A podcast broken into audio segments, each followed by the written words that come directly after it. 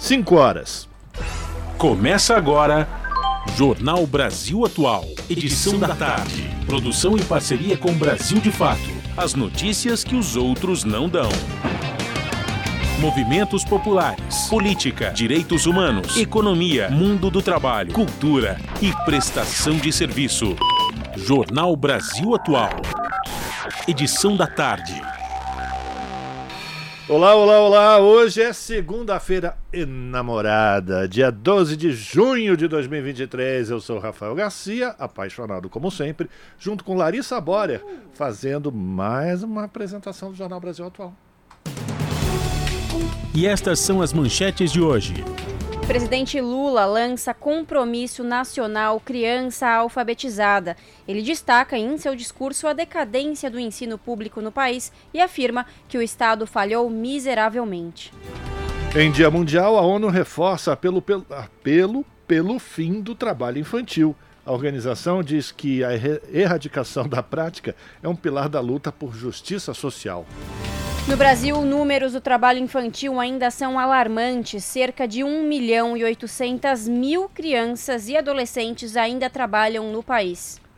E a ANS, Agência Nacional de Saúde, autoriza reajuste de 9,63% para os planos individuais e familiares. Participantes de audiência no Senado ressaltam vantagens da redução da jornada de trabalho. Debate faz parte do ciclo que discute a elaboração do Estatuto do Trabalho.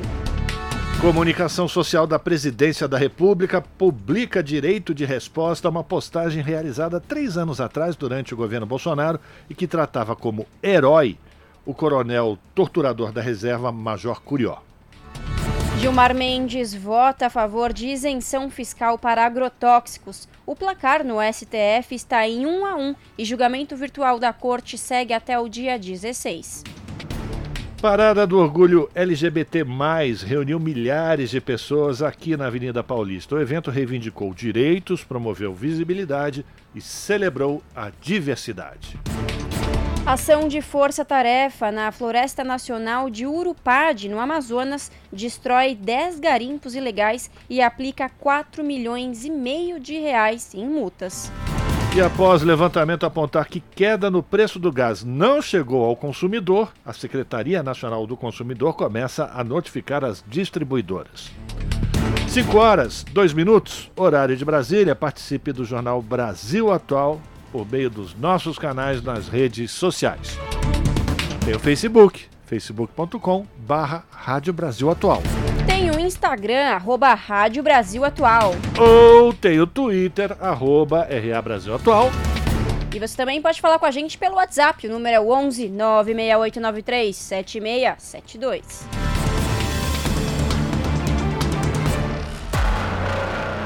Você está ouvindo? Jornal Brasil Atual, edição da tarde. Uma parceria com Brasil de Fato. Na Rádio Brasil Atual. Tempo e temperatura.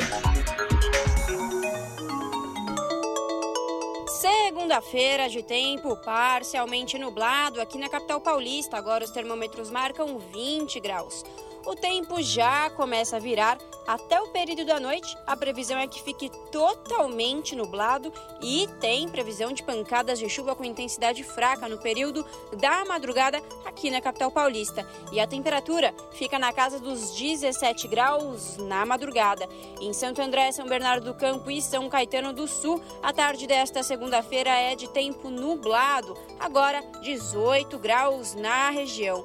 Durante o período da noite, o tempo continua bem fechado e na madrugada tem previsão de pancadas de chuva com intensidade fraca a moderada. Essa chuva é passageira e cai em áreas localizadas. A temperatura fica na casa dos 16 graus durante a madrugada. O tempo também está virando na região de Mogi das Cruzes. A tarde desta segunda-feira é de tempo nublado. Neste momento, os termômetros marcam 19 graus na região. Em Mogi, tem previsão de chuva no período da madrugada, chuva com intensidade fraca e localizada, ou seja, é uma chuva que cai em um bairro e não cai em outro. Durante a madrugada, a temperatura fica na casa dos 17 graus. E em Sorocaba, a tarde desta segunda-feira é de tempo parcialmente nublado. Os termômetros marcam neste momento 25 graus. No período da noite não tem previsão de chuva, o tempo fica fechado e a temperatura fica na casa dos 17 graus. Na madrugada tem possibilidade de chuva com intensidade fraca em áreas isoladas e é uma chuva passageira que cessa logo. No finalzinho do jornal eu volto para falar como fica o tempo nesta terça-feira. Na Rádio Brasil Atual, está na hora de dar o serviço.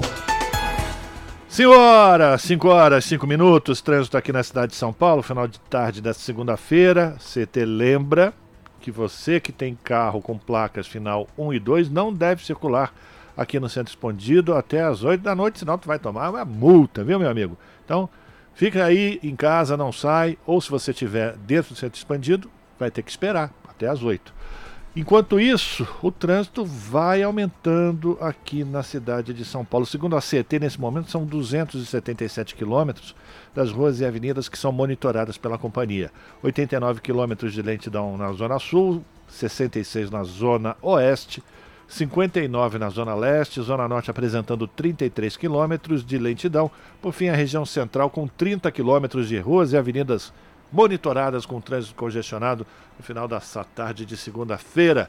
Larissa Bória traz as notícias agora para o passageiro que vai utilizar o metrô, vai usar os trens do metrô, da CPTM, aqui na cidade de São Paulo e na região metropolitana. Boa tarde, Larissa. Boa tarde, Rafael. Bom, vamos lá. Segundo o site do metrô, tá tudo tranquilo, viu? Todas as linhas estão operando em situação normal, tudo certinho. E olha, a mesma coisa no site da CPTM. Agora, 5 horas 6 minutos, todas as linhas estão operando em situação normal. E bom, para deixar o ouvinte aí sempre por dentro, a partir de hoje, segunda-feira, dia 12, uma das escadas rolantes da plataforma 1 da Estação da Luz, utilizada pelos trens do serviço 710, que é o serviço que permite viagens entre as linhas 7 Rubi e 10 Turquesa sem a necessidade de transferência no Brás, com destino à estação Jundiaí, será interditada para manutenção preventiva obrigatória. A previsão é de que o equipamento volte a funcionar no dia 16. Nesse período, será feita a troca do rolamento do eixo principal e a manutenção no redutor.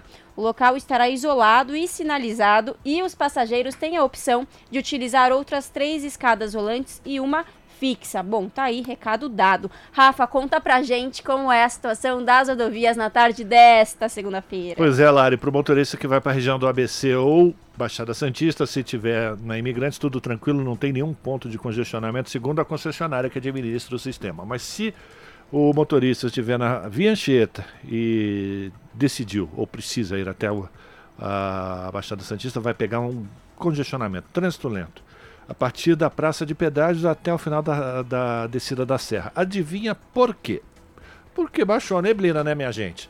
Então, por segurança, a Polícia Rodoviária coloca em funcionamento a Operação Comboio, junta aquele monte de carro e aí eles descem todos juntinhos, um atrás do outro, velocidade reduzida, até chegar ao final da serra para evitar o risco né, de, de, de batidas, né, de abalroamentos pelas suas traseiras digamos assim. Então o motorista vai com mais calma até chegar à Baixada Santista. Lá fica tudo tranquilo. Se você tiver agora na Anchieta e está com esse engarrafamento, meu amigo, paciência, é pela sua segurança. Boa viagem.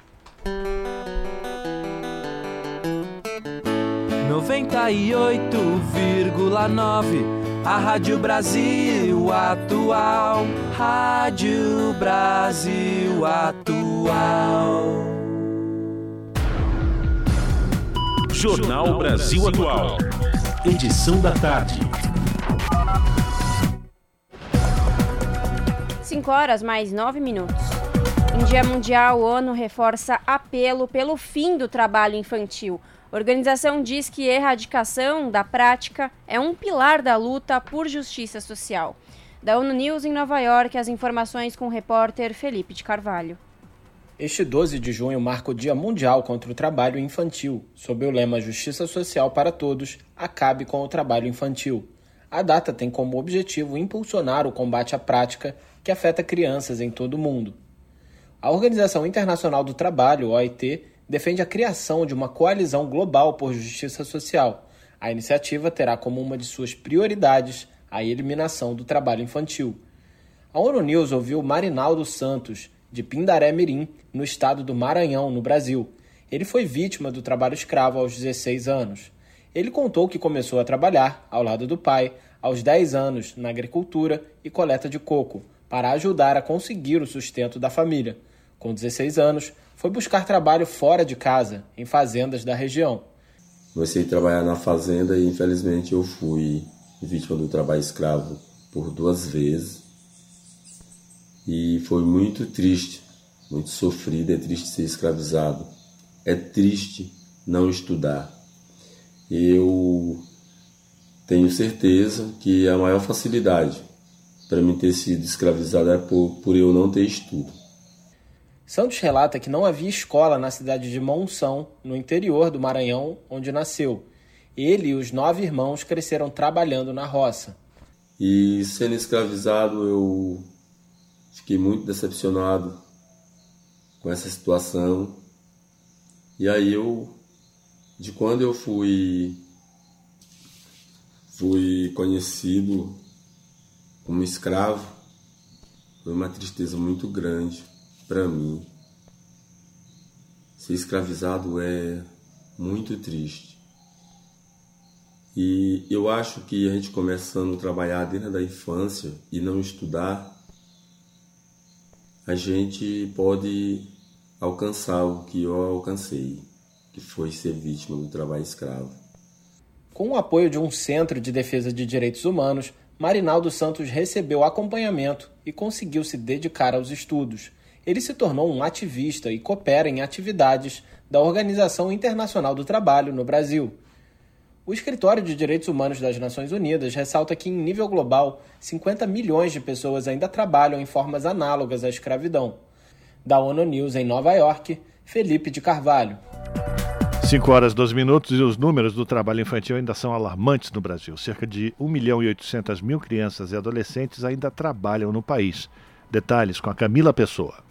No Brasil, os números relacionados ao trabalho infantil ainda espantam. De acordo com o IBGE, apesar da queda de 16% em 2019, na comparação com 2016, a quantidade de crianças e jovens que trabalham ainda é alta, 1 milhão e 800 mil. Neste 12 de junho, Dia Nacional de Combate ao Trabalho Infantil, o Fórum Nacional de Prevenção e Erradicação do Trabalho Infantil propõe um chamado à sociedade no combate a esta dura realidade, com a campanha Proteger a Infância é potencializar o futuro de crianças e adolescentes, chegar junto para acabar com o trabalho infantil. Um dos órgãos fiscalizadores desse tipo de trabalho é o Ministério Público do Trabalho. Ana Maria Vila Real, procuradora do Trabalho, ressalta a gravidade e complexidade da questão. Tema simples, não é um tema é um tema complexo, é um tema que nós temos várias formas de trabalho infantil desafiadoras, como trabalho infantil do tráfico de drogas, o trabalho infantil doméstico, o trabalho infantil rural, o trabalho infantil nas ruas, que a gente sabe que é né, uma realidade aí dura e muito visível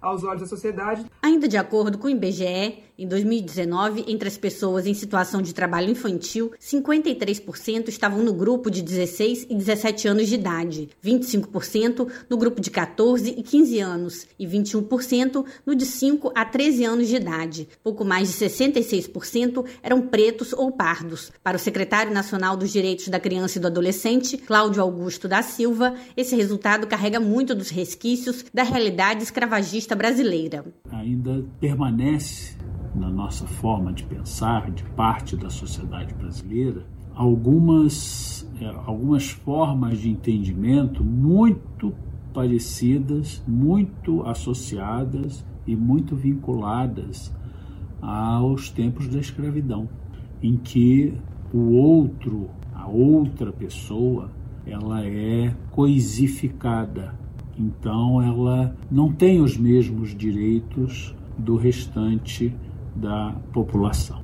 A procuradora do Trabalho, Ana Maria, também chama a atenção para as causas do trabalho infantil, especialmente o racismo. O trabalho infantil tem como causa a desigualdade social e estrutural. Então, a pobreza, o desemprego, tem ainda o racismo estrutural, e a gente fala do racismo estrutural sempre, por quê? Porque 66% dos trabalhadores, das vítimas do trabalho infantil, né, são negras, Outro dado alarmante é a presença na escola dessas crianças e jovens. Em 2019, na população de 5 a 17 anos de idade, 96% estavam na escola, mas entre as crianças e adolescentes em trabalho infantil, essa estimativa diminuiu para 86%. 17%. A idade mínima para o trabalho no Brasil é 16 anos, mas o adolescente, a partir dos 14, pode trabalhar como aprendiz, desde que respeitadas as determinações legais. A denúncia do trabalho infantil pode ser feita no Ministério Público do Trabalho, conselhos tutelares e pelo Disque 100. Da Rádio Nacional no Rio de Janeiro, Carolina Pessoa. No Jornal da Rádio Brasil Atual, vamos conversar com Eduardo Maretti, que é repórter do portal da Rede Brasil Atual. Maretti, bem-vindo, boa tarde, tudo bem? Boa tarde, Larissa, tudo bem? E você? Boa tarde, ouvintes. Bem, também. Marete, vamos lá para a gente começar a semana. Qual é o destaque do portal da Rede Brasil Atual que você traz hoje para os ouvintes do jornal? O, o presidente da República, o Luiz Inácio Silva, ele lançou hoje né, o programa, é, programa educacional, né, porque a educação ficou quatro, por quatro anos praticamente abandonada quando, quando não é, boicotada e atacada pelo governo anterior. Né? Então, o governo hoje lançou, eu participar da cerimônia lá, fiz um discurso sobre o programa Compromisso Nacional Criança Alfabetizada. Né? É, o programa, o, o, governo prevê investimentos de mais de 2 bilhões de reais para alfabetizar, alfabetizar crianças. É, elas chegam nesse, nessa etapa da educação sem saber simplesmente fazer nada. Né? Não sabe fazer conta, não sabe ler, escrever direito, pelo que diz o presidente, é, o compromisso vai ainda tentar recuperar esse atraso que aliás foi agravado pela pandemia né, de Covid-19. Então, é, eles querem, é, além de alfabetizar as crianças de maneira adequada, né, é, recompor, a, recompor a aprendizagem das crianças que chegam no quarto do quinto ano. Né, faixa etária que foi muito prejudicada pela pandemia, segundo o MEC. Então, é, resumidamente, essa iniciativa que foi lançada hoje, na segunda-feira. Marete, o SDA tem uma nota técnica de Todos pela Educação, que foi do ano passado isso, né? Dia 8 de fevereiro que foi lançada essa, essa pesquisa, com base em todas as pesquisas da PNAD, né? Pesquisa Nacional por Amostras de Domicílios Contínua, de 2012 a 2021, que mostra que em 2019 até 2021 aumentou muito o número de pessoas, de crianças de 6 a 7 anos que não sabiam ler nem escrever, que malemar sabia escrever o próprio nome. E é isso que você disse, né, Marete? Infelizmente, durante a pandemia, os anos mais críticos, 2020 a 2021, a educação ficou ainda pior, né, Marete? Exatamente, né? É, não só pela pandemia, a pandemia estava aliada ao negacionismo e ao ódio bolsonarista. Né? Então, é, aquela, aquela, aquela campanha praticamente, aquela campanha criminosa do governo anterior, né, colocando todos, todos os ódios específicos à, educação. Os ministros da educação do Bolsonaro né, eram ministros que eles tinham verdadeira verdadeiro ódio à, escola, aos livros, à escola, à universidade, a que significava conhecimento. Então, é, a, a, situação é muito, é muito grave né? e você não consegue reverter isso de uma maneira muito rápida, porque a educação ela, é, é uma coisa que é, é uma área da, da, da, da, da, do ser humano, do conhecimento, a educação, ela, o que é destruído demora muito. É que nem o músculo, a musculatura das pessoas. Né? Você perde a musculatura facilmente, então, para você recuperar é muito difícil. Então, a, você imagina as crianças que, que foram, entre, entre aspas, é, alfabetizadas no período bolsonarista, ou no período dos governos de São Paulo, né, considerando a educação como também responsabilidade e competência dos estados ou dos municípios, no caso das escolas municipais, né, é, você chega, você vê crianças de 15 anos, eu conheço crianças de 15 anos que simplesmente não tem, são analfabetos funcionais, entendeu? Você, como que você vai fazer com essas crianças? Como que você vai recuperar esse tempo perdido? É muito complicado, entende? Então, é uma, o, o, o, estrago a, a, a, que as crianças foram submetidas nesses últimos anos ele tem uma, uma, um alcance, uma profundidade muito grande. Então, você tem que começar a dar base, agora, a partir de agora, das crianças que estão entrando na escola, mas como fazer com as crianças que já, já passaram pelas etapas anteriores e hoje estão mais na frente sem saber nada. Então, é muito complicado você recuperar isso. Por isso que o governo está tentando aí, vai tentar pelo menos um investimento, eu considero até não muito, não muito grande, dos países asiáticos, né, nos anos, nos anos 80, 90, 2000, eles fizeram investimentos assim, de muitas dezenas de bilhões de dólares na educação, entendeu? Então, hoje você vê países lá da, da Ásia, né? Taiwan, sabe, Coreia do Sul, vários países ali, China também, apesar de que a China tem uma questão trabalhista que é muito complicada, né? mas eles investiram muito, muito, muito mesmo, bilhões, dezenas de bilhões, e hoje são, estão na ponta do, do, do desenvolvimento tecnológico. Né? Você sabe que Taiwan, se tiver uma guerra lá, com, às vezes a gente houve né, ameaças que a China poderia invadir lá, porque aliás Taiwan é da China, né, enfim. É, eles, a gente ficaria simplesmente sem componentes de informática assim, vitais para o funcionamento do mundo. Então, é, é, e esses países eles têm esse desenvolvimento investiram pesadamente na educação de base. Né? Que é o que o governo pretende fazer a partir de agora. Na minha opinião, acho que o investimento deveria ser até maior, porque 2 bilhões é um país da dimensão, é, da dimensão continental do Brasil, acho que precisaria de mais dinheiro, né? Mas já é um começo, né? vamos ver se, se uh, nos próximos. Porque assim, isso é um investimento de longo prazo, você não consegue, como eu estava falando antes, recuperar facilmente o que foi perdido. Agora, é, essa questão de continuidade, o Estado tem que ter é, políticas independentes de governo. Né? Então, próximo governo, queremos ser um governo progressista, ou, o próprio Lula, sucessão do Lula, mais democrata, né? mas é, isso tem que continuar é, a longo prazo, 10, 15, 20, 30, 40 anos. Não adianta começar um investimento daqui a quatro anos ter um novo governo e faz tudo, entendeu? Então, é, é, é, bem delicada essa área da, da, vida humana, né? Exatamente, Marete. Realmente, o ensino nos primeiros anos de uma criança, né, é toda a base, é o alicerce para que ela consiga daqui para frente desenvolver, né, o seu o seu intelectual. Mas isso que você falou também de longo prazo, tem outras questões no meio disso, né, Marete, que também é preciso ser trabalhada pelo pelo governo, e uma delas é o trabalho infantil. Tem muita gente que não vai para a escola aí porque precisa ajudar os pais.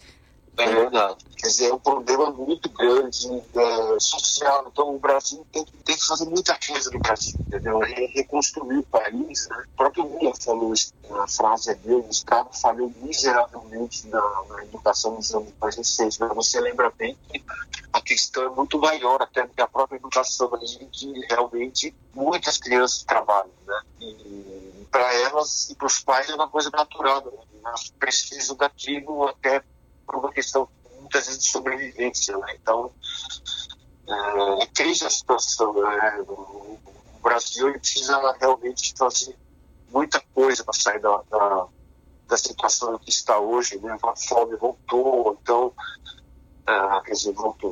Nunca deixou de existir, mas ela voltou enormemente. Então, a gente está vivendo uma, país que precisa de novo ser reconstruído, né, Larissa? Exatamente. E bom, Marete, vamos lá. Foi lançada hoje, né, esse compromisso nacional de, da criança alfabetizada. O lançamento, a cerimônia de lançamento foi às 10 horas lá no Palácio do Planalto, em Brasília. E o que, que você pode destacar, Marete, do que, que já será colocado em prática agora? Então, é, o governo está pretendendo realmente colocar em prática a, a questão da educação básica, né, que, que, acho que foi um grande, um grande dó, né, antigamente falava do górdio, né, mas assim, eu, eu acho que o governo, ao lançar esse plano, ele, ele reconhece que o próprio governo do PT, os anteriores, eles ficaram devendo a educação básica, né, é, criou-se muita coisa na, na área do, do, do, ensino universitário, foi inauguradas diversas universidades federais do, do, país inteiro, mas ficou devendo justamente a escola pública, né, é, na primeira infância. Então, é, o que o governo disse que vai fazer é investir um bilhão de reais agora, né, nesse ano aqui, para dar, dar, dar, arrancar né, nesse programa, nessa essas políticas educacionais de primeiro ensino básico, né? ensino fundamental e, e mais 500 milhões nos, anos seguintes. Com um bilhão agora, né? 500 milhões em 2024 e 2025. Então, teria, teria que ser feito isso assim, assim, de uma maneira rápida, em parceria com os estados e municípios, né? Porque, como eu falei, muitas escolas são são, são estaduais, são municipais. O ensino no Brasil é, é muito dependente do Estado, dos Estados, dos entes federados. Então, assim, o governo federal não, não tem escola pública, né? Escola pública de ensino fundamental e, e secundário. Então, esse é um grande problema. O governo ele pode ajudar financeiramente, né? E teria que, para mudar essa situação, teria que mudar a Constituição brasileira, porque a Constituição prevê a competência municipal e estadual da escola. Então, o governo tem que fazer essas parcerias e os estados têm que direcionar verbas que vão ser, que vão ser pelo governo de uma maneira competente e realmente transparente, né? É isso mesmo. Bom, tá aí. Para conferir na íntegra essa reportagem e ter acesso a outros conteúdos, acesse o site do portal redebrasilatual.com.br. Eduardo Maretti, muito obrigada. Uma boa semana e até a próxima uma família para todos, para vocês aí rádio e Brasil. É isso, falamos aqui com o repórter Eduardo Maretti, no jornal Brasil Atual. Agora 5 horas e 26 minutos e a empresa Meta, que é a dona do Instagram, do Facebook, investiga se o Instagram tem facilitado a disseminação e venda de pornografia infantil. A iniciativa está acontecendo após publicação de um relatório pelo Observatório da Internet de Stanford, na Universidade de Stanford, lá nos Estados Unidos, revelando a existência de redes de pedofilia na rede social. De acordo com o um estudo, o Instagram não tomou medidas para impedir a circulação do conteúdo criminoso em suas páginas. Segundo os pesquisadores, os compradores e vendedores de pedofilia utilizavam os recursos de mensagens diretas. Além disso, os algoritmos de recomendação aumentavam a eficácia desses anúncios. O estudo mostra que, devido ao uso generalizado de hashtags, a falta de remoção de contas e, especialmente, ao algoritmo de recomendação eficiente, o Instagram tornou-se o principal meio de veiculação do conteúdo criminoso. Falhas como essas levam a sociedade civil a pressionar o poder público por um controle mais eficiente dessas plataformas. Um dos passos importantes seria a aprovação do projeto de lei das fake news que responsabilizam as empresas pela falta de ação contra conteúdos criminosos. 5 horas 28 minutos. Código de Conduta da ONU quer combater violência e desinformação na internet. Secretário-geral apresenta documento político sobre integridade da informação e pede compromissos de empresas e governos para expor conspirações e mentiras. Antônio Guterres destaca a preocupação com ameaças da inteligência artificial. Da ONU News, em Nova York, as informações com o repórter Felipe de Carvalho. A proliferação de ódio e mentiras na internet está causando um grave dano global com base nesta constatação, o secretário-geral das Nações Unidas, Antônio Guterres, propõe a criação de um código de conduta para tornar o ambiente digital mais seguro e inclusivo. Falando a jornalistas nesta segunda-feira, o líder da ONU apresentou o novo documento político da série Nossa Agenda Comum. No texto, a ONU coloca a integridade da informação como um tema central da cooperação entre os países. Guidelines that promote facts while exposing conspiracies and lies. Segundo Guterres, o objetivo é promover fatos e ao mesmo tempo expor conspirações e mentiras. O documento reconhece benefícios das plataformas digitais, como apoio a comunidades afetadas por crises, espaço para vozes excluídas e mobilizações em temas como justiça racial e equidade de gênero. No entanto, o estudo indica que essas mesmas plataformas estão sendo usadas para subverter a ciência espalhar desinformação e ódio, alimentar conflitos, ameaçar democracias e prejudicar ações de saúde pública e de defesa do meio ambiente. But today this same technology is often a source of fear, not hope. De acordo com Guterres, essas tecnologias são frequentemente fonte de medo e não de esperança. O secretário-geral disse que as empresas de tecnologia têm feito muito pouco para prevenir que as plataformas digitais espalhem violência. Segundo o código de conduta defendido por Guterres, estas companhias devem abandonar modelos de negócios que priorizam o engajamento acima dos direitos humanos, da privacidade e da segurança. Outra medida considerada necessária pelo chefe da ONU para proteger a integridade da informação é a garantia de que todas as aplicações da inteligência artificial serão seguras, responsáveis, éticas e cumprirão com obrigações de direitos humanos. Ele ressaltou que os próprios cientistas e especialistas responsáveis pela criação da inteligência artificial, declararam que a tecnologia é uma ameaça existencial para a humanidade, equiparável ao risco de guerra nuclear. Para o chefe da ONU, esses alertas devem ser levados a sério. Da ONU News em Nova York, Felipe de Carvalho. Agora são 5 horas e 30 minutos e a Secretaria de Comunicação Social da Presidência da República está publicando em todas as suas redes sociais um direito de resposta para uma postagem que foi realizada há três anos atrás ainda durante o governo Bolsonaro, e que tratava como herói o coronel da reserva Major Curió. De acordo com a própria SECOM, trata-se de uma reparação histórica. O Gabriel Correia traz mais informações. Major Curió, como era conhecido, ordenou a prisão, tortura e execução de pessoas que defendiam a democracia durante o regime militar, em especial dos que atuaram na guerrilha do Araguaia, na região de Tocantins, Pará e Maranhão na década de 70.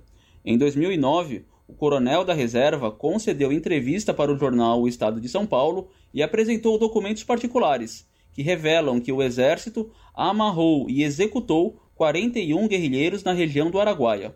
Durante depoimentos prestados à Comissão Nacional da Verdade, militares também descreveram diversas formas de ameaça e violência contra pessoas detidas e citaram o nome do Major Curió como um dos responsáveis pelas sessões de tortura. Curió faleceu em agosto do ano passado, aos 87 anos. Em 2020, familiares das vítimas do Major Curió entraram com uma ação na 8 Vara Civil Federal de São Paulo contra a União e contra o torturador. Eles exigiam direito de resposta. A gestão passada recorreu do cumprimento da decisão. Já o atual governo divulgou que tem total concordância com a decisão da Justiça. Por isso, foi determinada a publicação do seguinte conteúdo: o governo brasileiro, na atuação contra a guerrilha do Araguaia, violou os direitos humanos, praticou torturas e homicídios, sendo condenado pela Corte Interamericana de Direitos Humanos por tais fatos. Um dos participantes dessas violações foi o Major Curió e, portanto, nunca poderá ser chamado de herói. A SECOM retifica a divulgação ilegal que fez sobre o tema em respeito ao direito à verdade e à memória. Fecha a mensagem. Da Rádio Nacional em São Luís, Gabriel Correa.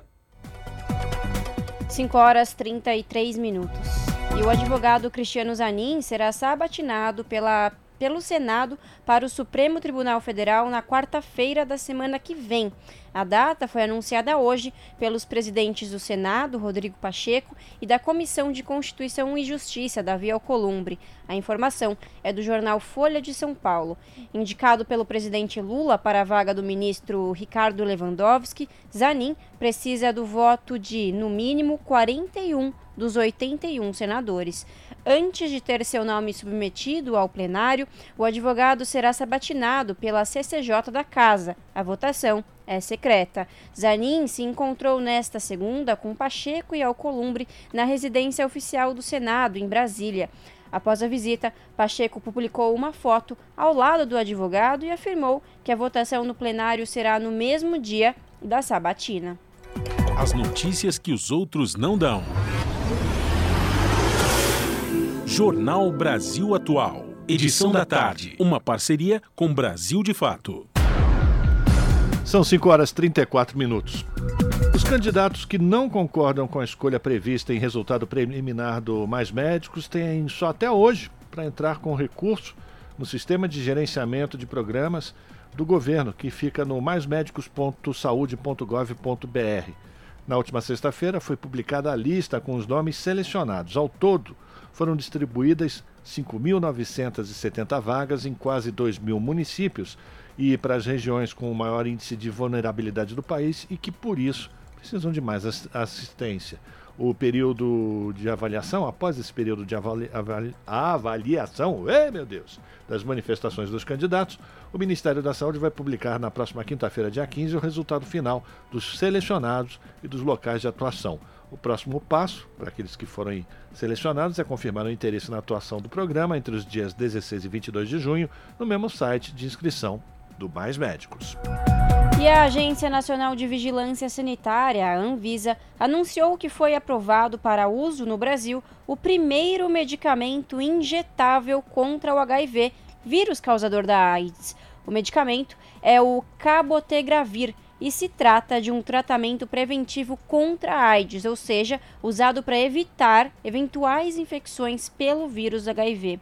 Hoje, a prevenção da infecção pelo HIV no Brasil é feita com a combinação de dois comprimidos disponíveis de graça pelo Sistema Único de Saúde e que precisam ser tomados diariamente. Já o cabotegravir é uma injeção muscular e tem ação prolongada, fazendo efeito a médio e longo prazo. O, o cabotegravir foi aprovado em 2021 na FDA, a agência reguladora dos Estados Unidos, e no ano passado, a Organização Mundial da Saúde recomendou o uso do remédio para a prevenção contra o vírus HIV. Também em 2022, a Fundação Oswaldo Cruz e a Unitaid, agência global de saúde ligada à OMS, anunciaram um estudo de implantação do remédio no Brasil para avaliar a viabilidade de implementação no SUS. 5 horas 36 minutos e a Agência Nacional de Saúde está autorizando o reajuste de 9,63% para os planos individuais e familiares. Quem traz os detalhes é Oussama El Gaouri. 9,63%. Esse é o reajuste máximo autorizado pela ANS, Agência Nacional de Saúde Suplementar, para planos de saúde médico-hospitalares individuais ou familiares. A decisão foi tomada nesta segunda-feira e vale para o período de 1 de maio de 2023 a 30 de abril de 2024. O reajuste anual máximo autorizado é para os planos contratados a partir de janeiro de 1999 e será aplicado pelas operadoras no aniversário dos contratos, ou seja, no mês da contratação dos serviços.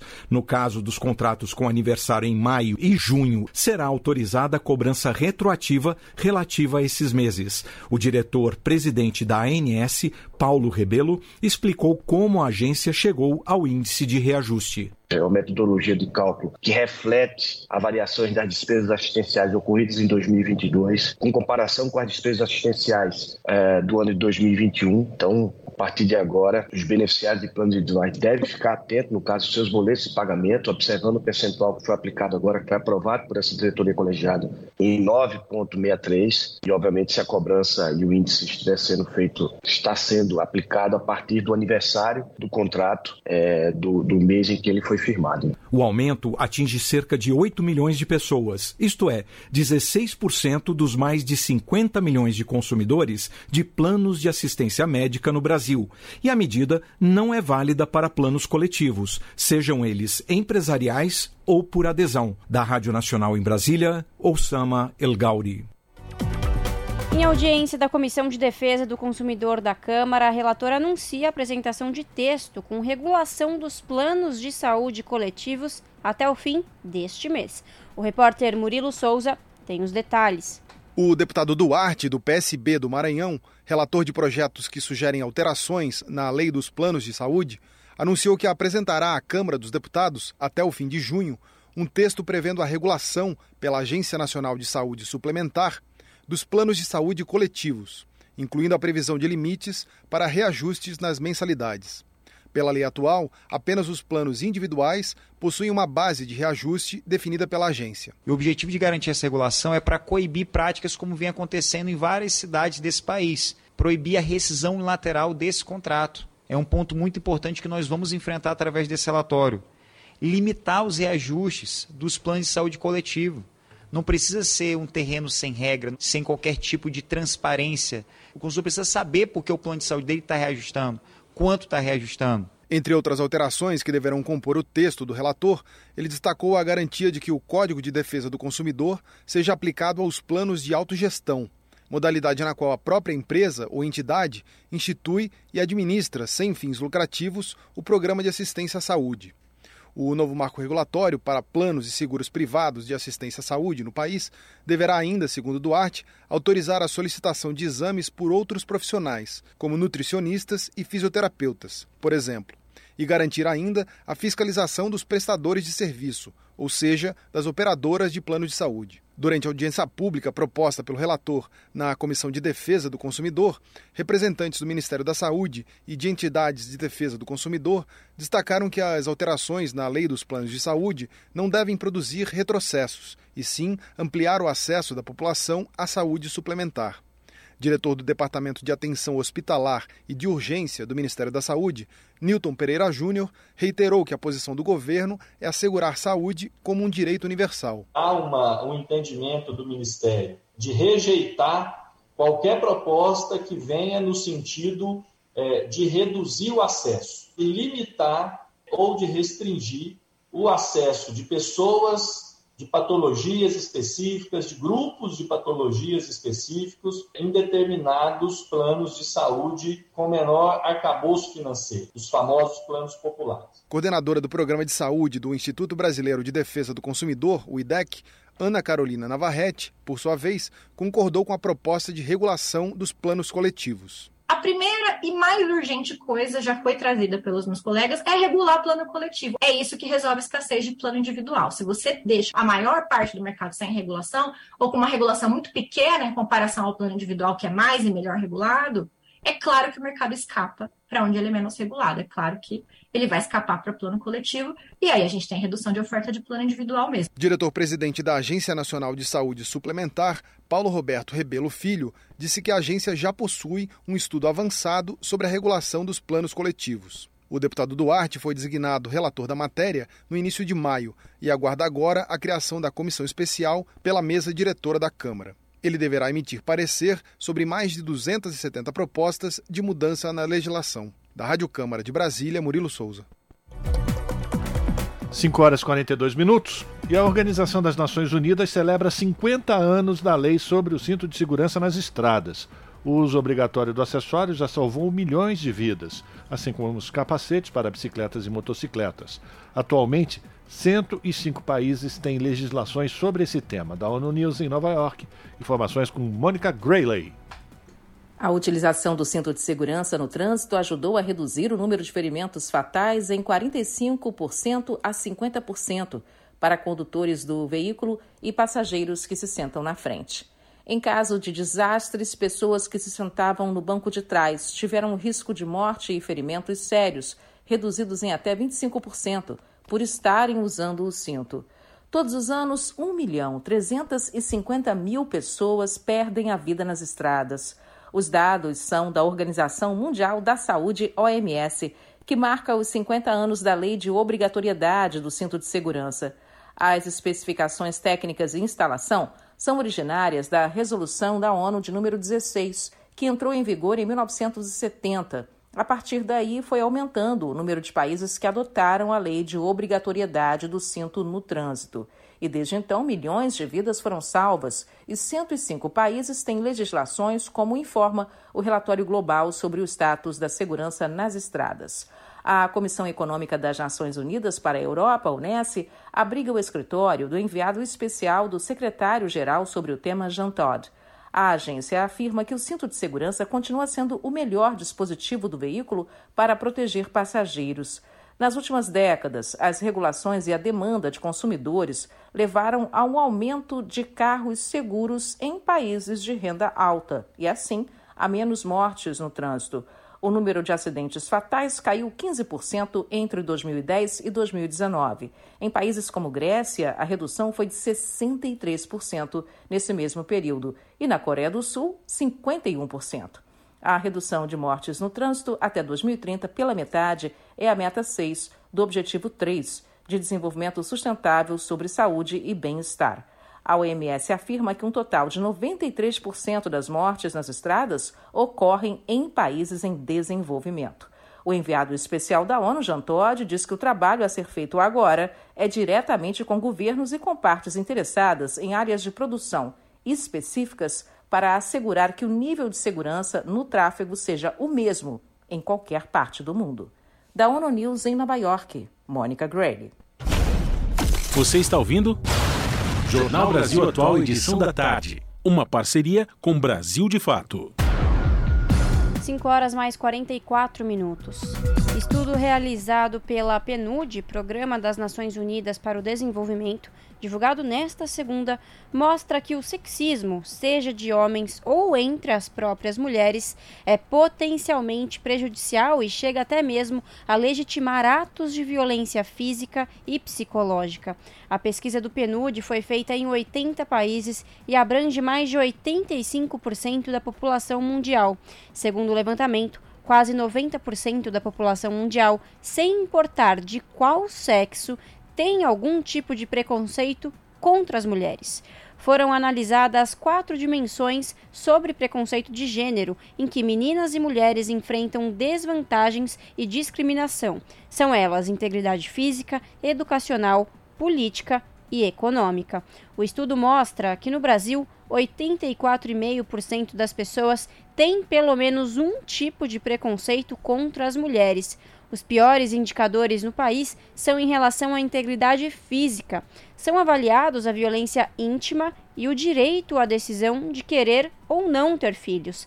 75,56% dos homens têm esse preconceito no Brasil e 75,79% das mulheres também têm. A educação tem o menor índice de preconceito. Apenas 9,59% dos entrevistados acreditam que a universidade é mais importante para o homem do que para a mulher. Na dimensão política, 39,91% das pessoas revelaram preconceito de gênero e acreditam que mulheres não são tão boas políticas como os homens ao desempenharem a função. Além disso, também acreditam que as mulheres possuem menos direitos do que os homens. Para 31% dos brasileiros, segundo o levantamento, os homens teriam mais direito ao trabalho do que as mulheres, ou homens fazem melhores negócios do que as mulheres. Segundo o relatório do PNUD, apenas 15,5% dos brasileiros não têm preconceito contra mulheres. Em 2012, esse número era de 10,2%, um avanço de apenas 5 pontos percentuais. O Brasil apresentou resultados semelhantes a países como a Guatemala, Bielorrússia, Romênia, Eslováquia, México e Chile. 5 horas e 47 minutos e agora no Jornal Brasil Atual nós vamos conhecer quais são as demandas das mulheres que são entregadores de aplicativos. Para elas, o chamado score, ou novo algoritmo de pontuação do iFood, por exemplo, prejudica especialmente ou especificamente as mulheres. Detalhes com a Inara Chagas. São mães. Trabalham como entregadoras em média 12 horas por dia, seis dias na semana. Foram para o trabalho em aplicativo na busca de ter uma renda e, ao mesmo tempo, dar conta dos cuidados com a família. A ideia de não ter patrão não funcionou, já que, nas palavras de uma dessas trabalhadoras, o iFood está querendo mandar demais. Além do corre na moto o dia todo, cabem a elas, dentro de casa, as tarefas domésticas. A história de sobrecarga é comum a todas as mulheres entregadoras ouvidas pelo Brasil de Fato. Em seus relatos, além das queixas comuns a toda a categoria, como a baixa remuneração, as entregadoras destacam questões específicas. Um exemplo é a falta de banheiro. Outro é que o algoritmo, em suas palavras, prejudica especialmente as mulheres.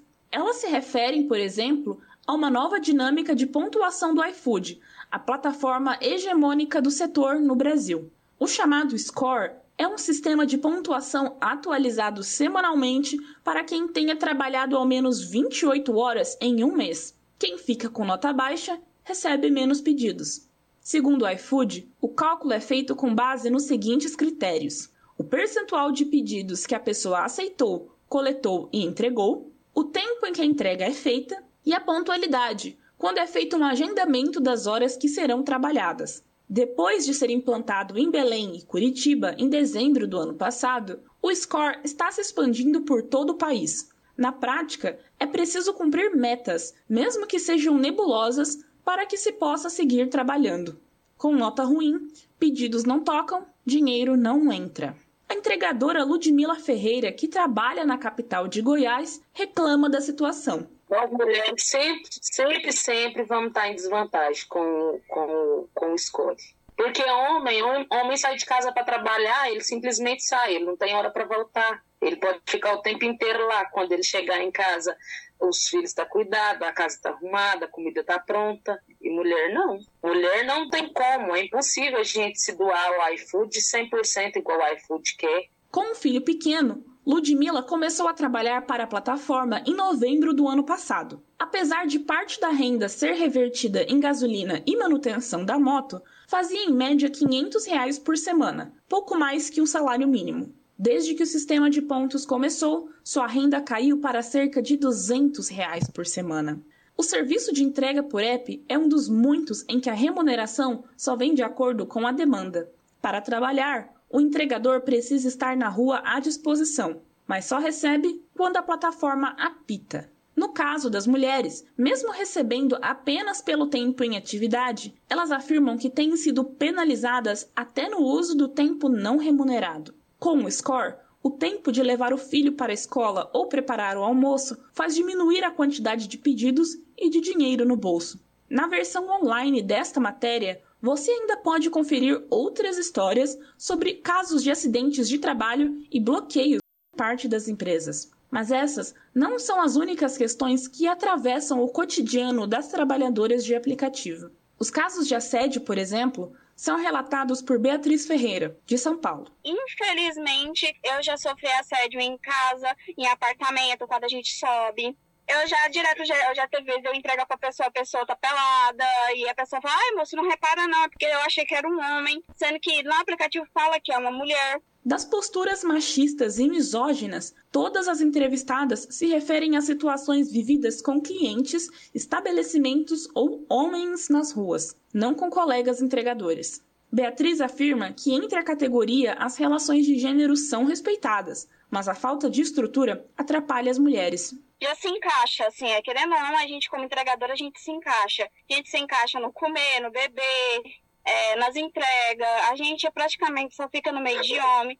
Mas o que realmente precisa, às vezes, é uma mulher para fazer um xixi, trocar um absorvente. As mulheres relatam a falta de pontos de apoio, ou seja, lugares fixos para sentar, carregar o celular, tomar água e ir ao banheiro são uma das demandas centrais. A RAP informou que possui os espaços RAP Entregador, mas não especificou quantos existem. Já o iFood criou o primeiro ponto de apoio em agosto de 2020 e, segundo a empresa, atualmente existem 764 no país. Em nota, o iFood também informou que desde 2019 oferece seguro gratuito contra acidentes pessoais e que em 2022 ampliou a cobertura para incluir, abre aspas, licença maternidade, indenização em casos de câncer de mama e colo de útero, e auxílio financeiro se precisarem cuidar dos filhos em caso de doença ou acidente. Fecha aspas. A RAP informou que lançou em agosto do ano passado o programa Sou RAP. De acordo com a empresa, um pacote de ações e promoção de bem-estar e relacionamento. Entre elas, diz a empresa, estão a oferta de seguro para acidente pessoal, invalidez permanente e morte acidental, plano de assistência à saúde. A reportagem perguntou para a RAP por que e como funciona esse sistema de bloqueios temporários. A empresa se limitou a dizer que os bloqueios são ocasionados e seguem as normas descritas nos termos e condições da plataforma. Neste documento, constam na lista de motivos para bloqueio as seguintes situações: má qualidade do serviço, infração de deveres cívicos e também, abre aspas, mera liberalidade da operadora, fecha aspas. De São Paulo, da Rádio Brasil de Fato, com reportagem de Gabriela Moncal. Locução: Inara Chagas. 5 horas mais 53 minutos. Participantes de audiência na Comissão de Direitos Humanos do Senado ressaltaram vantagens da redução da jornada de trabalho. O debate faz parte do ciclo que discute a elaboração do Estatuto do Trabalho. As informações na reportagem de Yara Farias Borges.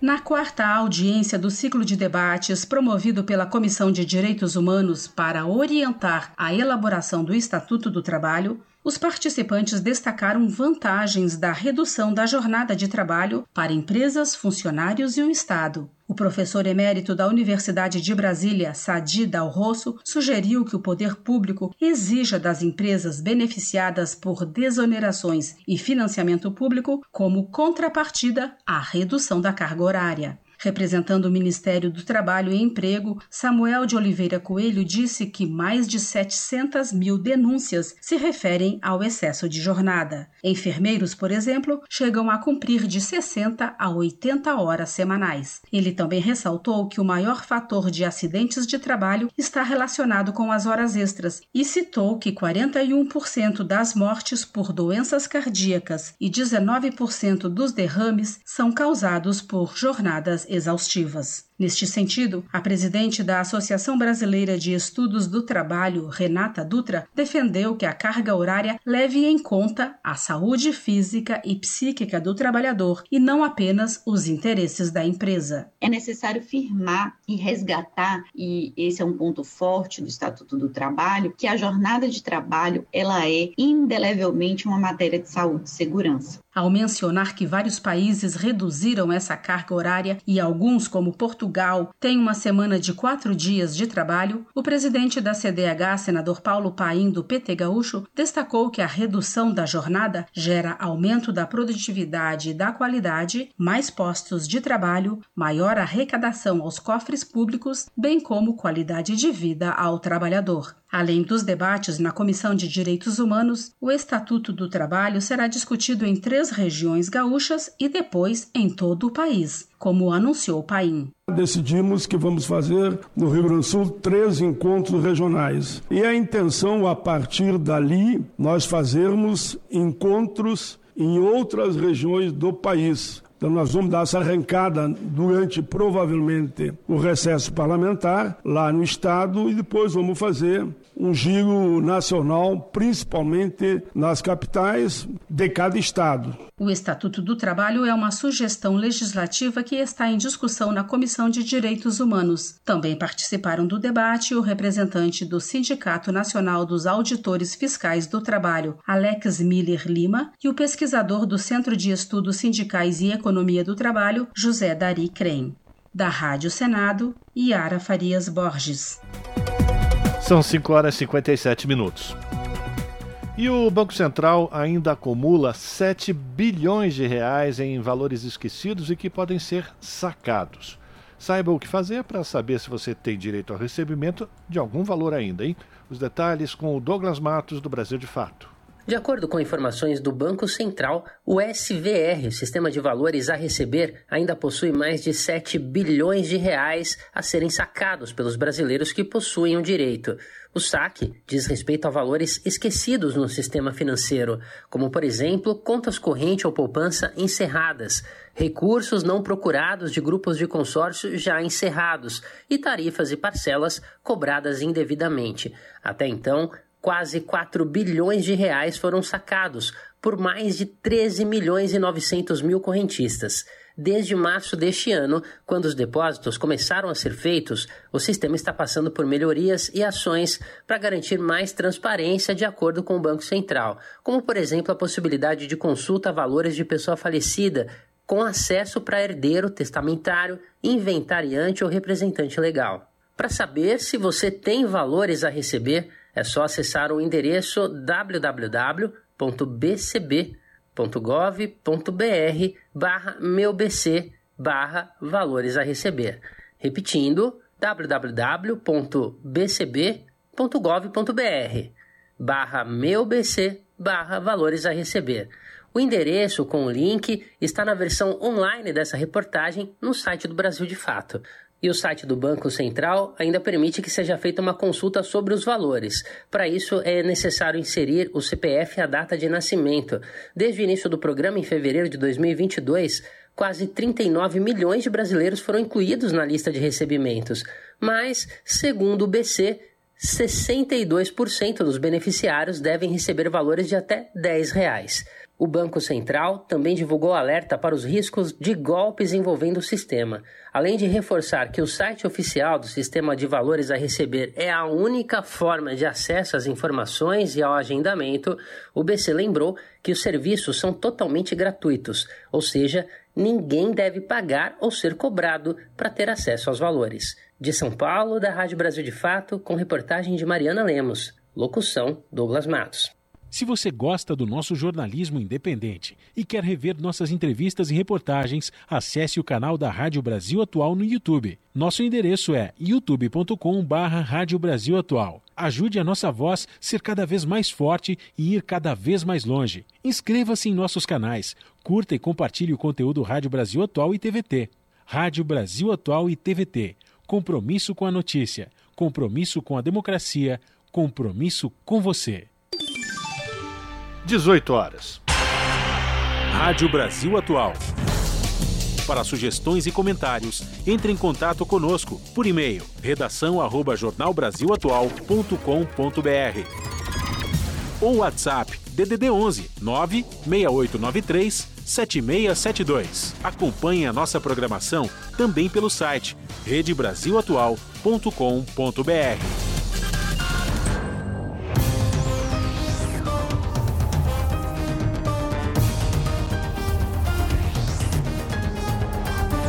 6 horas, hora de fazer o contato com a redação da TVT para a gente conhecer os destaques da edição desta segunda-feira do seu jornal, que começa pontualmente às 7 da noite pelo canal 44.1, que é, tem sinal digital e é aberto para toda a região metropolitana de São Paulo. Quem vai trazer os destaques da edição de hoje é a apresentadora Ana Flávia Quitério. Olá, Ana, boa noite, bem-vinda. Vamos lá, mais uma semana. Os destaques de hoje. Olá, Rafa e Lares, uma excelente noite a vocês e a todos os ouvintes da Rádio Brasil Atual. Uma excelente semana também para todos nós. Hoje, essa semana sem feriadinho, né? Semana passada ainda teve essa brecha, feriadinho emendado. Essa aqui são cinco dias aí trabalhado com muito esforço e muito suor, mas bora lá. Aos destaques da noite de hoje, que olha, já deu uma boa mudada no tempo, hein? Quem estiver olhando agora nesse momento para o céu está vendo algo já nublado. Pelo menos aqui já dá para ver já uma nebulosidade, diferentemente dos dias anteriores que estava um sol, o sol não, na verdade o, aquele pôr do sol, né, um, um céu um pouquinho mais colorido, alaranjado, mas agora a gente consegue ver mais nebulosidade e por falar nisso, já aproveitando o gancho na previsão do tempo, vem mudança mesmo de tempo, temperatura e chuva. Já começa aí por amanhã, garoa, então já quem tinha tirado a sombrinha, o guarda-chuva da bolsa, já bora colocar novamente, porque vai precisar durante esses próximos dias e também tirar o casaco do armário ali, do guardadinho, porque também vai ser bem utilizado durante esses próximos dias. Bom, tirando a parte da previsão do tempo, Vamos aos destaques desta segunda-feira, dia dos apaixonados, dos namorados, né? Bom, a ministra do Planejamento e Orçamento, Simone Tebet, apresentou hoje as diretrizes do Plano Plurianual no Sindicato dos Químicos, aqui em São Paulo. O plano, para quem não conhece, é o principal instrumento para o planejamento orçamentário de médio prazo do governo federal e é ele que define os objetivos e as metas da administração pública federal, como os investimentos. Então, vale a pena assistir essa reportagem, entender mais o que, que significa, até porque isso é bom né, para os brasileiros ter um entendimento do que está sendo feito em prol deles. Bom, hoje, mais de 600 servidores municipais realizaram uma caminhada até a sede da Prefeitura de Embu das Artes, na região metropolitana de São Paulo. A categoria deu início à greve pela manhã, já que depois de meses de negociação, a prefeitura insiste em oferecer um reajuste salarial menor do que a inflação acumulada desde 2019. E para encerrar, hoje, Dia dos Namorados, mas também é Dia Internacional contra o Trabalho Infantil. Já não é algo tão agradável assim, né? Porque, infelizmente, é, o número de crianças trabalhando é muito grande.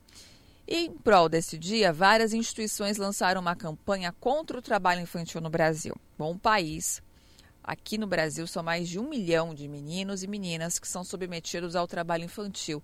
E esses dados são da Pesquisa Nacional por Amostra de Domicílios, a PNAD, do IBGE.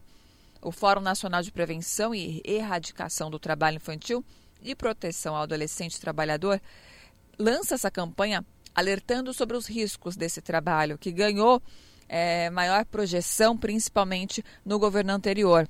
Uma vez até que o próprio Jair Bolsonaro queria diminuir a idade mínima de trabalho. Bom, esses foram os destaques desta segunda-feira, mas não se esqueçam. Mais notícias completas e, claro, muito mais informações vocês acompanham comigo, comigo pontualmente às sete da noite. Bom jornal, Lares e Rafa. Beijão grande para todo mundo e até daqui a pouco. Jornal Brasil Atual, edição da tarde. Uma parceria com Brasil de Fato. 18 horas, mais 5 minutos. Parada do Orgulho LGBT reúne milhares de pessoas na Paulista. Evento reivindica direitos, promove visibilidade e celebra a diversidade. Os detalhes com Leandro Martins. Milhares de pessoas foram à Avenida Paulista nesse domingo participar da edição de número 27 da Parada do Orgulho LGBT. Organizada pela Associação da Parada do Orgulho LGBT de São Paulo, o evento busca a reivindicação de direitos, promove a visibilidade e celebra a diversidade com ações políticas e afirmativas. E tinha muita gente de outras cidades. Caso da Carol Sokodowski, que trabalha com turismo em Curitiba e veio pela segunda vez acompanhar a parada em São Paulo. Ah, eu venho para celebrar o nosso, a, a nossa luta, né? E é meio que um ato político e é também uma festa. Já a Thaís Emília representa um outro segmento defendido pela parada LGBT. Ela explica. Eu tô aqui porque eu sou mãe de intersexo, tive um bebê intersexo, ele ficou sem registro civil porque não era menino nem menina, eu, eu sem licença maternidade, eu comecei uma luta em relação a isso e junto com outras ativistas, né, a gente fundou a Associação Brasileira Intersexo. O diretor da Associação da Parada em São Paulo, Matheus Silva, explicou que a edição deste ano trouxe algumas novidades nos 19 trios elétricos espalhados pela avenida, com a presença de grandes artistas como Pablo Vittar e Daniela Mercury. Alguns trios prestaram homenagens ao movimento de luta contra a AIDS e a pessoas históricas do movimento. Uma delas é Cacá de Poli, que morreu em janeiro deste ano.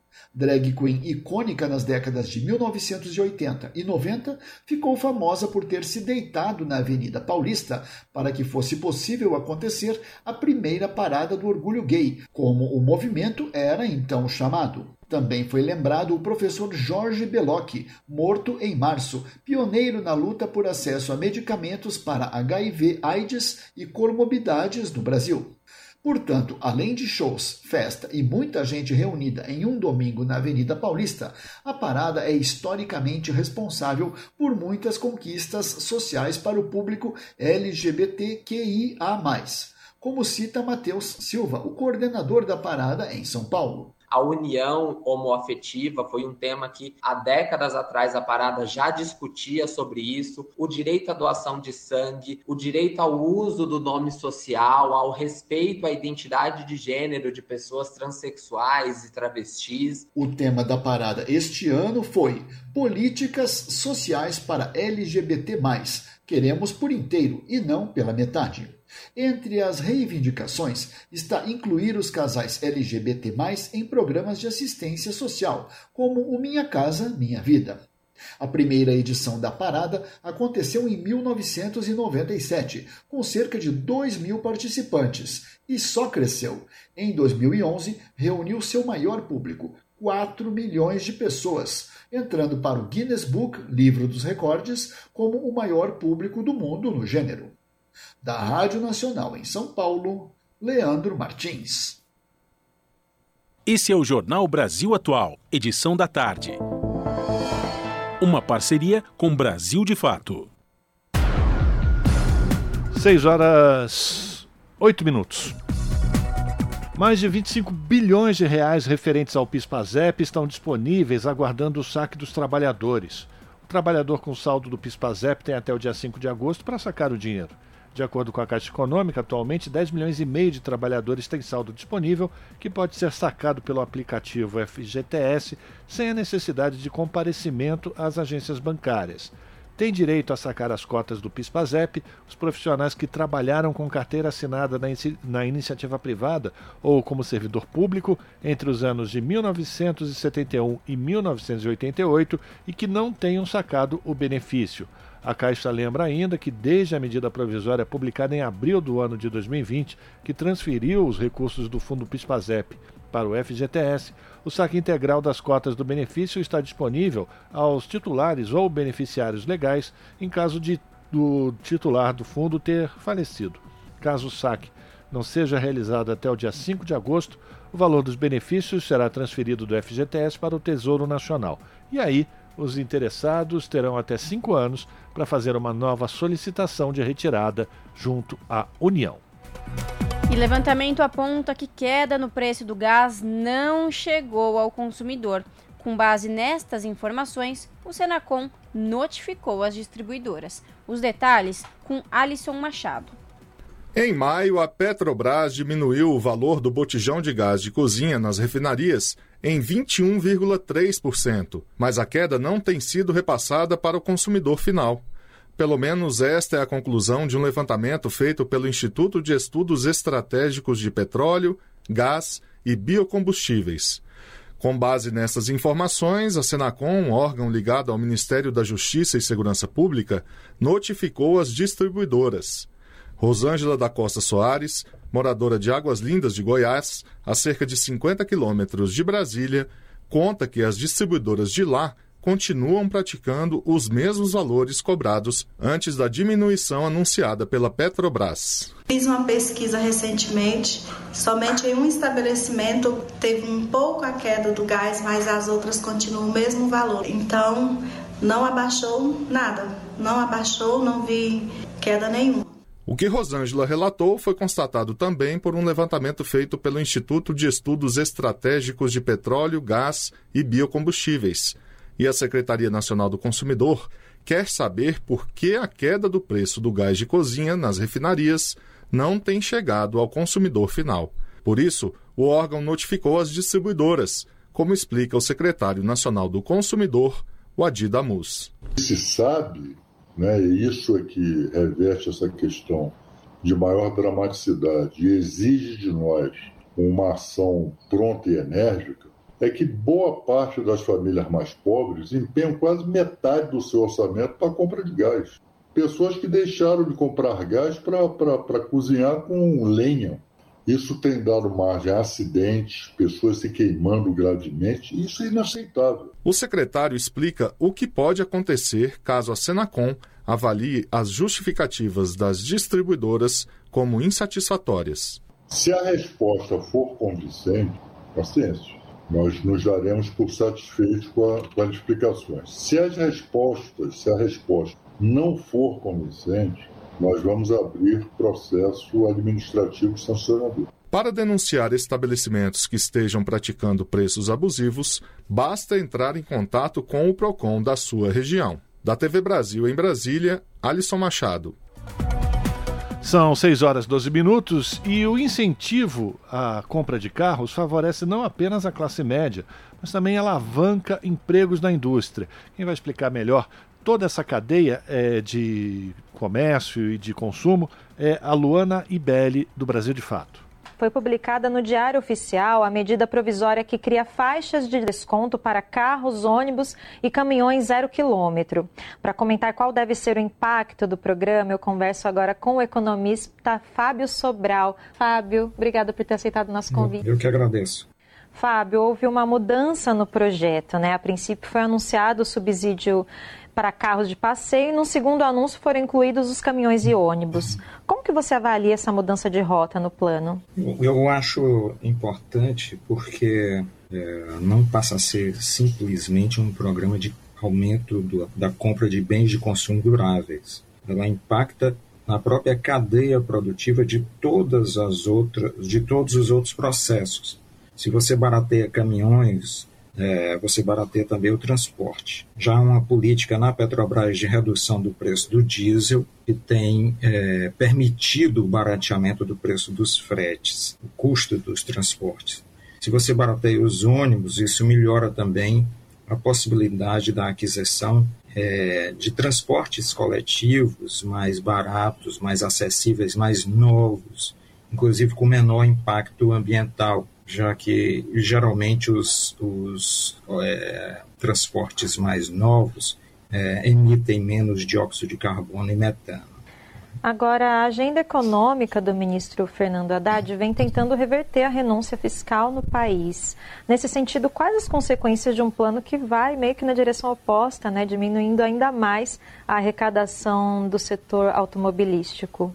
É, a, a renúncia fiscal está em níveis estratosféricos. O ministro Fernando Haddad falou que no ano passado foi o maior nível de, de isenções, subsídios. Agora, nós estamos numa situação meio drástica de queda da indústria seguidamente. Se nós olharmos o setor automobilístico, ele representa 20% do setor industrial brasileiro e 4% do PIB. Então você permite aí um salto né, em uma área específica. Você não pode ser assim absolutamente intolerante e, e sem nenhuma maleabilidade. Né? Você vai é, permite essa flexibilidade no setor automobilístico para que haja uma retomada do processo produtivo, do emprego inclusive de salários mais altos que a indústria automobilística tende a pagar, e isso promove um impacto nas outras cadeias, no setor de autopeças, que produz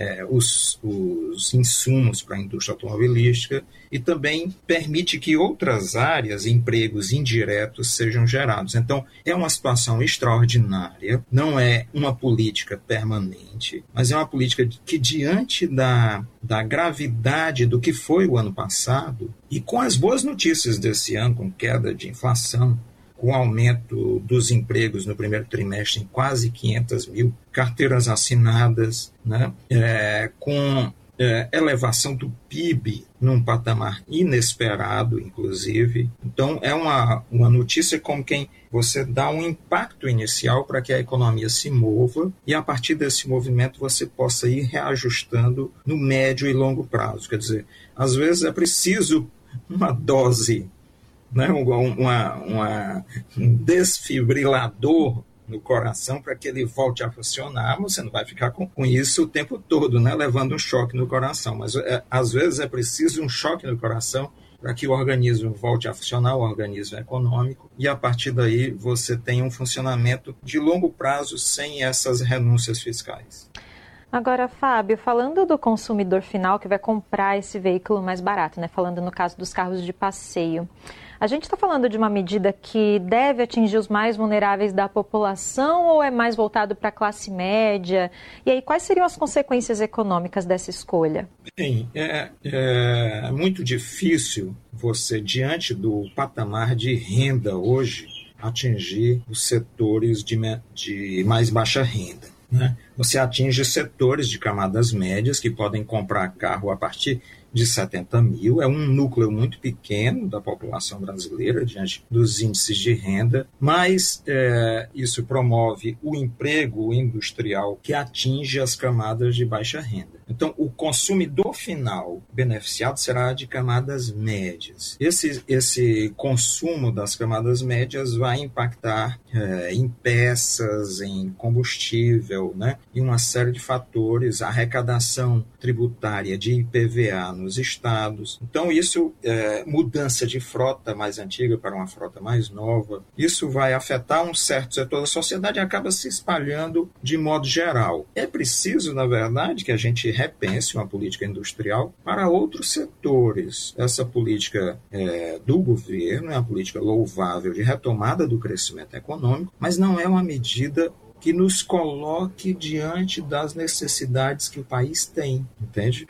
necessidades estratégicas de desenvolvimento econômico e tecnológico mais profundo. Mas, como eu disse, é o desfibrilador para fazer a economia voltar a funcionar, sobreviver. Diante de uma taxa de juros dessas que a gente tem, né, extorsiva, né, mantida pelo Banco Central a ferro e fogo, é uma, é uma medida necessária. Agora eu quero puxar o tema da sustentabilidade, Fábio, para ter o desconto máximo, você citou, né? Os carros têm que ser menos poluentes e com menor consumo energético. No caso dos caminhões, para comprar o veículo novo com desconto, o proprietário vai ter que aposentar o caminhão velho, que é mais poluente. Você considera essas medidas eficazes para o meio ambiente? Elas têm um impacto, uma certa eficiência. Na verdade, a legislação europeia, há poucos dias foi proposta uma lei no Parlamento Europeu, inclusive, é, é, aí é mais pesada, é taxando as pessoas que possuem carros mais antigos, né?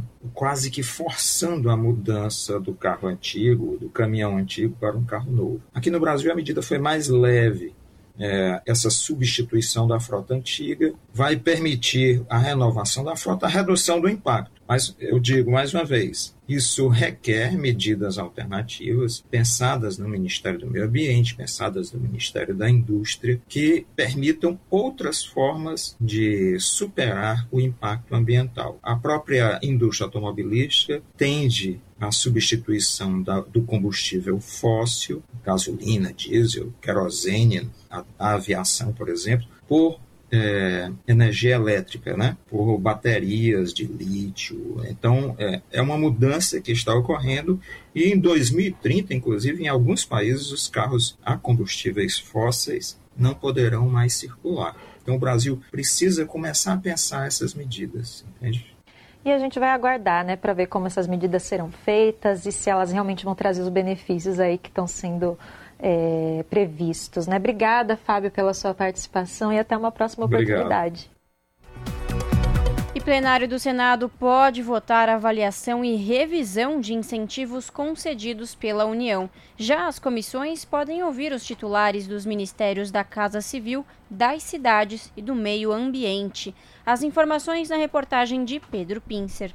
O plenário do Senado pode votar nesta semana o projeto de lei complementar que define mecanismos de avaliação e revisão dos incentivos fiscais concedidos a empresas pela União e que resultem em diminuição da arrecadação ou aumento de despesas. O relator, senador Oriovisto Guimarães, do Podemos do Paraná, diz que é preciso saber se a isenção está cumprindo seu papel no que diz respeito ao retorno para a população. Eu não posso deixar de acrescentar que a maior defesa do projeto nos dias atuais está sendo feita não por nós parlamentares, mas pelo ministro da Fazenda, Fernando Haddad. O ministro, em entrevista publicada no jornal Estado de São Paulo, no dia 24 de abril, fez a seguinte consideração: pretende rever um quarto dos 600 bilhões de renúncia fiscal e que isso esteja escancarado aos olhos de todo mundo, pois temos de explicitar os benefícios fiscais CNPJ por CNPJ. Também pode ser analisada a medida provisória que retoma o programa Minha Casa Minha Vida, que perde validade na quarta-feira. Na terça-feira, as comissões de Meio Ambiente, Infraestrutura e Desenvolvimento Regional vão ouvir os ministros das cidades, Jader Filho, e da Casa Civil, Rui Costa, sobre o projeto que susta decretos do presidente Lula que alteram o marco do saneamento básico. Na quarta, está prevista audiência pública na Comissão de Meio Ambiente com a ministra Marina Silva sobre os planos, projetos e prioridades da pasta. Da Rádio Senado, Pedro Pincer. Você está ouvindo? Jornal Brasil Atual, edição da tarde. Uma parceria com Brasil de Fato. 6 horas 22 minutos. 10 garimpos ilegais destruídos e 4 milhões e meio de reais em multas aplicadas. Esse é o saldo de 17 dias de atuação da Força Tarefa de Segurança Pública Ambiental na Floresta Nacional de Urupadi, localizada no município de Maués, na região sul do estado do Amazonas. A operação envolveu agentes das Polícias Federal e Rodoviária Federal e também da Força Nacional, além de servidores da Agência Brasileira de Inteligência e também do Instituto Chico Mendes de Conservação da Biodiversidade. Os números da ação, que aconteceu entre 7 ou 3 e 17 de maio, foram divulgados nesse final de semana. Segundo a Polícia Federal, além das multas, foram apreendidas 13 escavadeiras hidráulicas, um trator esteira, seis motocicletas, três quadriciclos, 61 barracos, 16 motores de geração de energia, 20 motores bombas, 7 dragas, além de 9 armas de fogo e outros equipamentos usados no garimpo ilegal, como embarcações e o mercúrio. A Floresta Nacional de Urupadi foi criada em maio de 2016 pelo governo federal. De acordo com o Instituto Chico Mendes, a região abriga por volta de 800 exemplares de pássaros e pelo menos três espécies de primatas que são endêmicos, ou seja, que só são encontradas naquela, naquela área, além de outras nove consideradas vulneráveis à extinção. 18 horas mais 24 minutos. Pesquisa mostra que temporais estão mais frequentes na cidade do Rio de Janeiro. Os detalhes com Cristiane Ribeiro. Uma pesquisa do COR, o Centro de Operações da Prefeitura do Rio de Janeiro, identificou um aumento de chuvas muito fortes na cidade entre os meses de dezembro e abril em apenas uma hora, isso nos últimos 25 anos. Somente em fevereiro deste ano foi registrado um acumulado de 222,4 milímetros de precipitação na capital fluminense. Esse número só fica atrás dos volumes registrados nos meses de fevereiro de 1998, 2019 e 2020, quando o recorde de chuva chegou a 319,8 milímetros. Também neste ano de 2023, oito dias registraram precipitações acima de 50,1 milímetros no período de uma hora, o que é considerado chuva muito forte. O levantamento do Centro de Operações Rio foi feito a partir da base de dados do Sistema Alerta Rio, cuja série histórica começou em 1997. Entre 2010 e 2023 foram 101 dias de temporais em apenas uma hora, enquanto de 1997 a 2009 foram contabilizados 74 dias. Significa que 58% do total registrado em cerca de 25 anos ocorreram a partir da década passada. Para a meteorologista do Alerta Rio, Juliana Hansdorff, os dados levantados podem estar relacionados com os efeitos do aquecimento global. Foi identificado que a partir de 2010 houve um aumento na frequência de dias com chuvas acima de 50 milímetros, ou seja, chuvas muito fortes. Grandes centros mundiais meteorológicos identificam já que as mudanças climáticas ocasionam aumento da frequência e intensidade desses eventos. Porém, o Alerta Rio ainda tem poucos anos de dados em termos climáticos e é necessário que seja feito assim um levantamento estatístico e um estudo muito mais profundo para realmente identificar se isso é por conta das mudanças climáticas ou do aquecimento global. De acordo com o Centro de Operações, a base de dados e o aprimoramento tecnológico têm permitido que o Rio de Janeiro ofereça respostas rápidas para ocorrências de chuva. Além disso, com base nas informações reunidas, foram definidos protocolos junto a diversos órgãos públicos, envolvendo fechamento de pistas, acionamento de sirenes e posicionamento de equipes. Com informações da Agência Brasil, da Rádio Nacional no Rio de Janeiro, Cristiane Ribeiro. Jornal Brasil Atual. Edição da tarde. São 6 horas 27 minutos. O empresário da mídia e ex-primeiro-ministro italiano Silvio Berlusconi morreu nesta segunda-feira aos 86 anos de leucemia. Berlusconi foi uma das personalidades italianas mais conhecidas e polêmicas. Apaixonado por futebol, foi presidente e fundador do Milan, clube onde jogaram muitos craques brasileiros. Berlusconi ingressou na política em meados de 1990 e criou um currículo marcado por denúncias de corrupção e até uma condenação por fraude fiscal. Sua trajetória também foi marcada por escândalos e controvérsias, acúmulo de frases sexistas e racistas, além de festas escandalosas, como orgias que reuniam empresários, políticos e prostituição de menores na sua mansão localizada em Arcore. Berlusconi teve inúmeros problemas de saúde desde o ano de 2016. Em 2022, foi internado por problemas urinários. Neste ano, passou por seis semanas de internação tratando uma infecção pulmonar. Ele voltou para o hospital na última sexta-feira para exames de leucemia e não resistiu ao avançado da doença. O funeral está previsto para quarta-feira no Duomo de Milão, com honras de Estado. Na Rádio Brasil Atual, tempo e temperatura. Virou e a terça-feira na capital paulista será de tempo fechado, frio e chuvoso. É isso aí. A temperatura máxima será de 18 graus e a mínima de 15 graus na capital paulista. E tem previsão de chuva com intensidade fraca moderada durante todo dia, aquela chuva que vai e volta. Nas regiões de Santo André, São Bernardo do Campo e São Caetano do Sul, a terça-feira também será de dia nublado e chuvoso. Tem previsão de chuva com intensidade fraca moderada durante todo o dia. A temperatura máxima na região do ABC será de 18 graus e a mínima de 15 graus. E em Mogi das Cruzes, a terça-feira também tem virada no tempo. O dia será totalmente nublado, com previsão de chuva durante todo o dia. Chuva que vai e volta, com temper... com temperatura máxima de 18 graus e mínima de 16 graus. E em Sorocaba, nada diferente. A terça-feira será de dia frio e chuvoso. Olha, nada de sol, com temperatura máxima na casa dos 18 graus e mínima de 16 graus. Dá tempo para mais nada. Ligação direta. Você fica agora com o papo com o Zé Trajano. Às sete da noite tem o seu jornal e a gente volta amanhã a partir das 5 da tarde. Para todo mundo, um ótimo final de segunda-feira. Até lá!